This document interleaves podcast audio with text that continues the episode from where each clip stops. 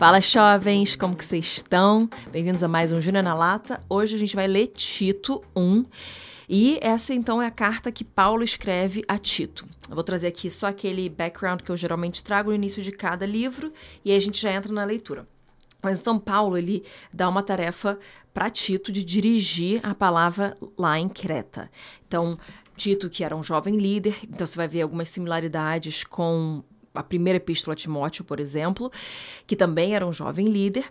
E Paulo está trazendo essas instruções detalhadas para Tito, assim como ele trouxe para Timóteo, de como, como fazer a vida e, e em relação à igreja.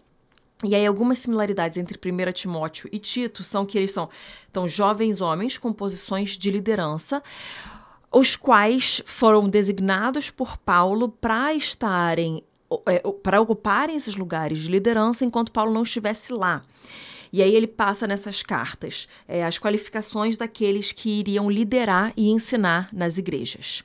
Então é muito direcionado para essa questão da liderança dentro da igreja. A gente percebe várias qualificações, né, desses líderes. E aí em Tito ele traz uma questão de organização da igreja, doutrina correta e uma vida santa. Essas são as três principais coisas que a gente pode ver nessa carta.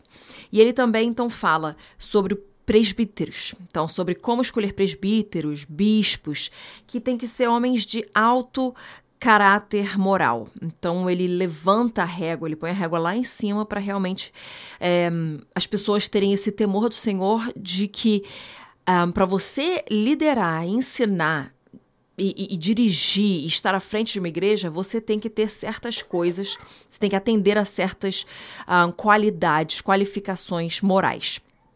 Então, eles têm que ser homens de alto caráter moral, é, inflexíveis em questões de princípio. Então, se você pensa que inflexível é uma palavra negativa, quando se diz respeito aos princípios cristãos, à doutrina, aos valores do Senhor, a gente tem que ser inflexível né? Porque a gente tem que ser radical mesmo. É isso e é isso. A gente não afrouxa nem um pouquinho, porque isso é o que é guardar aquilo que Deus confia às nossas mãos.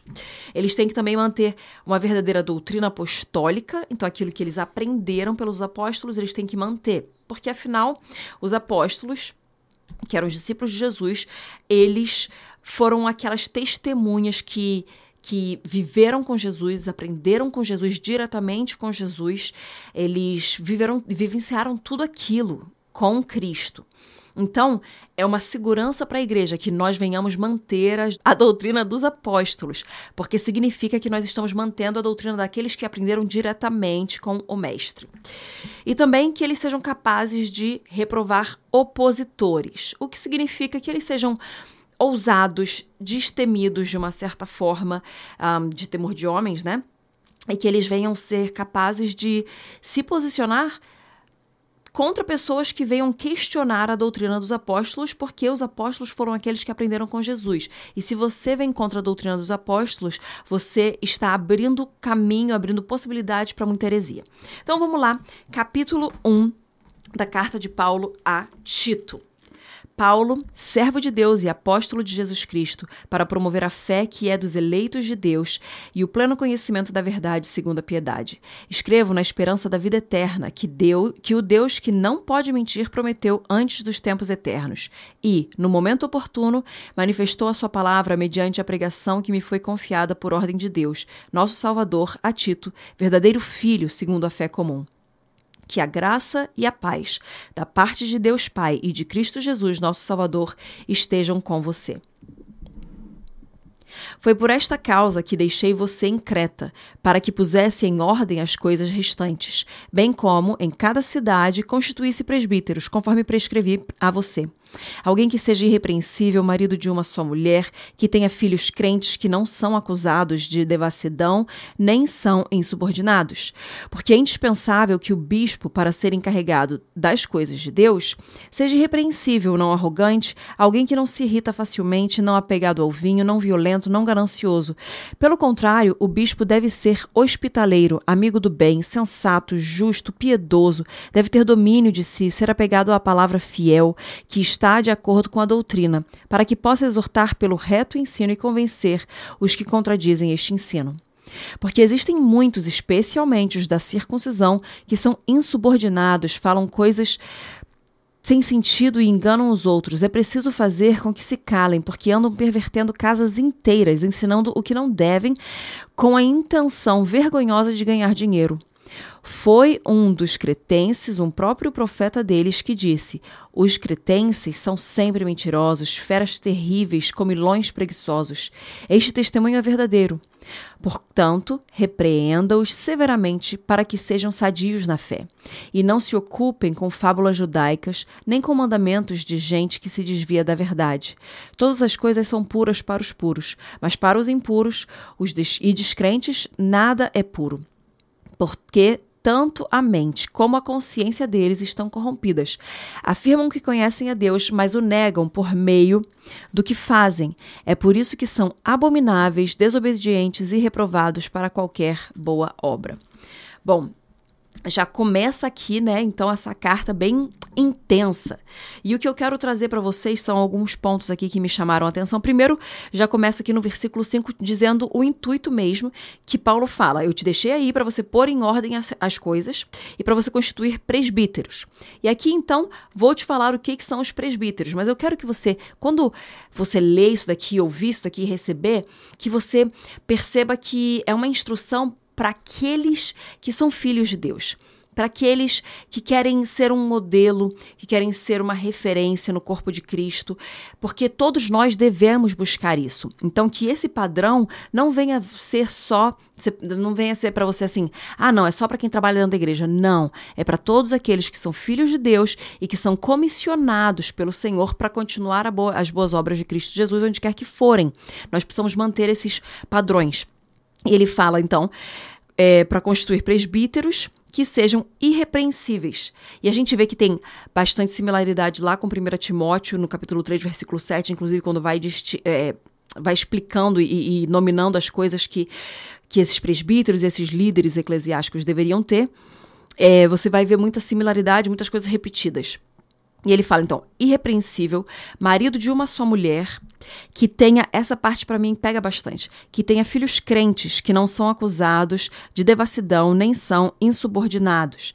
Em outras versões fala, que tenha filhos fiéis, que não são não tem reprovação, eles não são reprovados e em nada, não são acusados de devassidão, aqui está falando, e não são insubordinados, ou seja, não são desobedientes. Então, quando a gente tem filhos, a gente precisa entender que os nossos filhos, eles demonstram aquilo que está acontecendo dentro de casa. Então, claro que toda criança, ela vai testar um pouco os pais, ela vai testar um pouquinho dos limites, ela vai desafiar, porque ela está aprendendo ela está aprendendo os limites dela e nós, como pais, precisamos colocar esses limites para que eles entendam. E isso fortalece muito a pessoa. Quando ela entende que ela tem limites e ela deve, ela deve se encaixar numa sociedade, porque a sociedade não é sobre ela. A sociedade é sobre um todo, né? Não estou nem falando de uma forma aqui espiritual, estou falando sobre nós vivermos em comunidade. Sociedade significa que a gente tem que aprender a conviver uns com os outros. Então não é sobre a gente. Então nós precisamos colocar limites para os nossos filhos. Eles nos ensinam demais sobre a pureza, sobre o amor, sobre o perdão, mas eles também precisam aprender esses limites para que eles venham ser pessoas agradáveis, venham ser pessoas boas, né, no futuro. E futuro próximo, inclusive, para que eles não venham ser rejeitados. Mas depois a gente fala mais disso. No outro episódio eu gravo mais sobre, sobre criação, sobre questão de educação. Mas fala sobre a importância de que os nossos filhos eles não sejam acusados que eles não sejam acusáveis, que eles não tenham nada contra eles e que eles não sejam desobedientes. Sabe? Toda criança vai desobedecer. Mas ela tem que aprender que ela não deve desobedecer. Inclusive, meus filhos estavam tendo um super papo com a minha mãe esses dias, minha mãe estava compartilhando, que um deles falou: Mas é muito fácil obedecer. É que eu desobedeço, mas assim, é muito fácil, é muito fácil obedecer. E aí o outro falou assim: Você acha fácil obedecer? Eu acho difícil obedecer, porque eu quero obedecer, mas quando eu vejo, eu já desobedeci. então, realmente, a gente, é, no início é difícil a obediência, que você tem que aprender a obediência. Mas quando você descobre o prazer da obediência, a alegria que é você obedecer, porque agrada o teu pai, agrada a tua mãe, agrada o teu pai celestial, agrada o teu Deus e também te traz boas coisas. Porque um pai e uma mãe ensinam coisas e colocam obediências para os filhos cumprirem, porque eles sabem que é melhor para os filhos. Eles estão ensinando a melhor coisa para eles. Então, quando a gente é, ensina isso, eles vão aprendendo o fruto da obediência, eles vão aprendendo o prazer da obediência, eles vão aprendendo a recompensa da obediência. E isso é maravilhoso. Então nós temos que ensinar isso aos nossos filhos. E os nossos filhos eles têm que crescer e eles têm que ser pessoas obedientes. Em casa, eles têm que saber quem manda, eles têm, que entender qual que é a autoridade. E aqui fala que para você ser um líder dentro da igreja, você precisa ter os frutos dentro da sua casa que comprovem aquilo que você está tentando fazer fora da sua casa. Aí, seguindo aqui então, no versículo 7, porque é indispensável que o bispo por ser encarregado das coisas de Deus, seja irrepreensível, que não seja arrogante, que não se irrite facilmente. Então, isso aí é tudo parte do fruto do espírito, né? Tá só mostrando que aquilo que não deve ser mas mostra que a gente tem que ser paciente, a gente tem que ser benigno, a gente tem que ser longânimo, que é paciência, né? A gente tem que ser bondoso, a gente tem que ter ter mansidão, a gente tem que ter domínio próprio, todas essas coisas. E ele vai descrevendo isso daqui. Não apegado ao vinho, não violento nem ganancioso. Aí no versículo 8 ele fala: "O bispo ele tem que ser hospitaleiro". Quando que você imaginava que ser hospitaleiro seria uma um, uma qualidade daqueles que lideram uma igreja, não é? E às vezes a gente acha que é uma coisa tão pequena, mas é tão poderoso. A hospitalidade, ela é muito poderosa. Ela faz com que as pessoas se sintam amadas, se sintam em casa, se sintam abraçadas. E a gente deve buscar isso. Às vezes é uma, uma das um, qualidades que a gente menos valoriza, mas ela é de extrema importância. Eu falo muito sobre a gente organizar a nossa casa, cuidar da nossa casa para receber tanto a nossa família quanto outras pessoas também. E quando as outras pessoas chegam na nossa casa e ela vê a forma como a gente cuida da nossa casa, ela vai cuidar da gente de uma certa forma também. Quando elas veem a forma como a gente recebe essas visitas em casa, elas se sentem amadas, elas se sentem abraçadas. Então é muito importante isso. Então fala que eles têm que ser hospitaleiros, amigo do bem, sensato, justo, piedoso, domínio de si, apegado à palavra fiel. Então você vê que são coisas aqui que não está necessariamente falando de dons do espírito, não está falando de unção, mas está falando sobre você, a sua conduta mesmo, essa sua vida, a sua forma de, de viver que mostra que você ama o próximo, mostra que você cuida do próximo e que você está apegado à palavra de Deus e que está de acordo com a doutrina, então apegado à palavra fiel de acordo com a doutrina. Para que, eu vou te falar aqui, essa, esse fim do versículo 9, possa exortar pelo reto ensino e convencer os que contradizem este ensino. O, o ensino correto são, e em outras versões fala, para que você seja poderoso para admoestar, poderoso para exortar poderoso para trazer essa repreensão e instrução. Então, um, a gente precisa ser apegado à palavra, a gente precisa estar de acordo com a doutrina para que nós tenhamos então o poder do Espírito Santo que nos capacita a exortar as pessoas pelo reto ensino.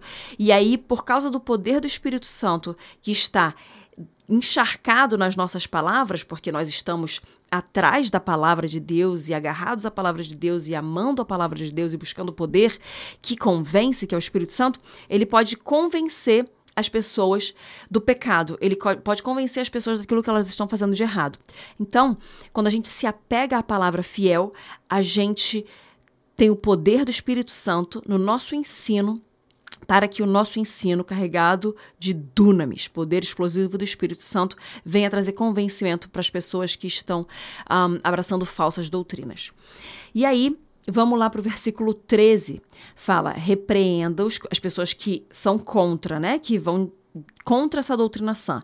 Repreenda-os severamente, para que sejam sadios na fé interessante que ele está aqui falando, repreenda-os severamente. Não é falar, olha, não pode, Ai, ai, ai. Não é essa coisa assim.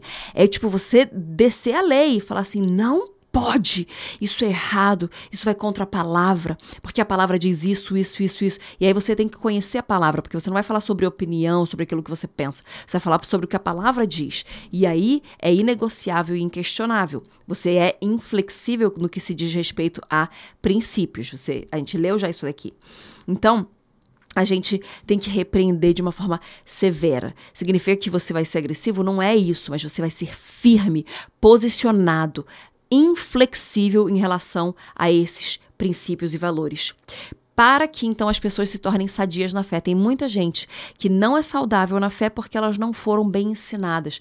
Recentemente, eu, é, falando com, com uma menina, ela ela falou assim, sabe, eu não, eu não tive essa repreensão dos meus pais. Eu não tive esses limites sendo colocados. Então, eu posso, eu tenho todas as opções e oportunidades na vida para ir para tudo quanto é canto, todas as ideias, todos os lados, mudar de planos. E às vezes os pais, eles estavam pensando que eles estavam fazendo algo bom, mas ela tá falando, pela primeira vez eu tô aprendendo limites, eu tô aprendendo não, e isso tá me deixando uma pessoa mais saudável, eu tô percebendo que existe uma falta de saúde na forma como eu vivo a fé e como eu vivo a minha vida, porque eu não soube, eu nunca tive limites.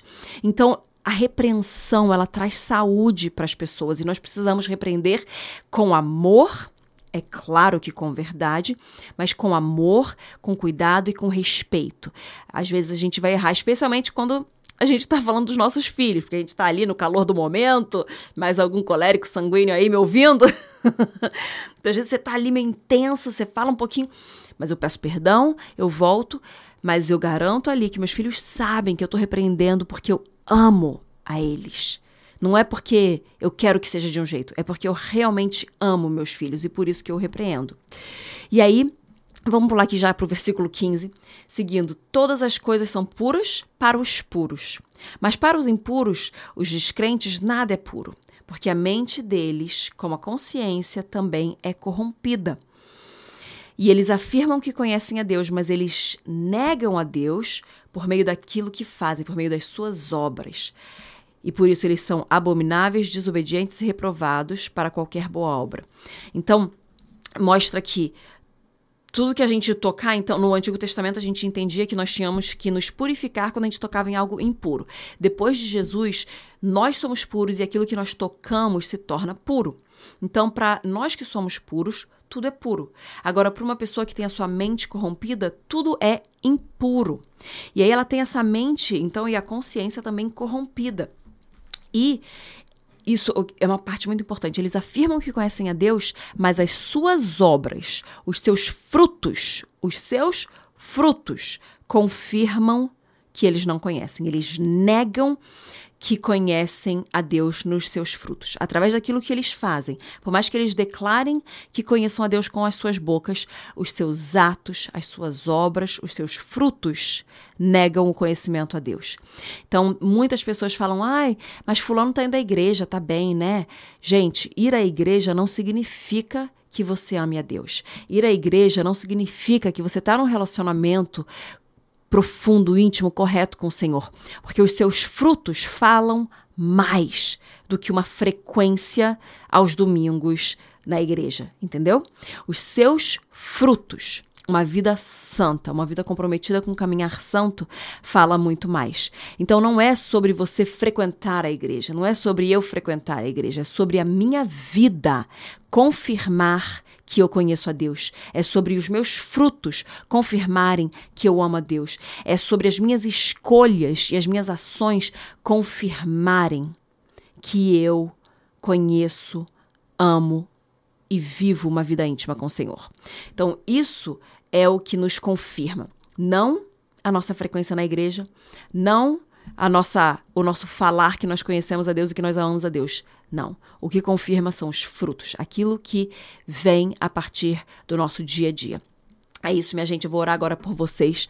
Pai, eu peço para que cada um que está ouvindo aqui venha ser incomodado pelo Espírito Santo e venha ser é, realmente incomodado para ver quais são os frutos que estão saindo das nossas vidas. Que nós venhamos ter frutos que venham a confirmar aquilo que as nossas palavras dizem, aquilo que os nossos, a nossa frequência à igreja é, tenta falar. Que realmente os nossos frutos, as nossas ações, as nossas obras confirmem que nós te conhecemos, te amamos, te obedecemos e te, te colocamos no lugar mais alto de todos na nossa vida, Senhor. Em nome de Jesus eu oro. Deus te abençoe e até o próximo episódio, Tito 2.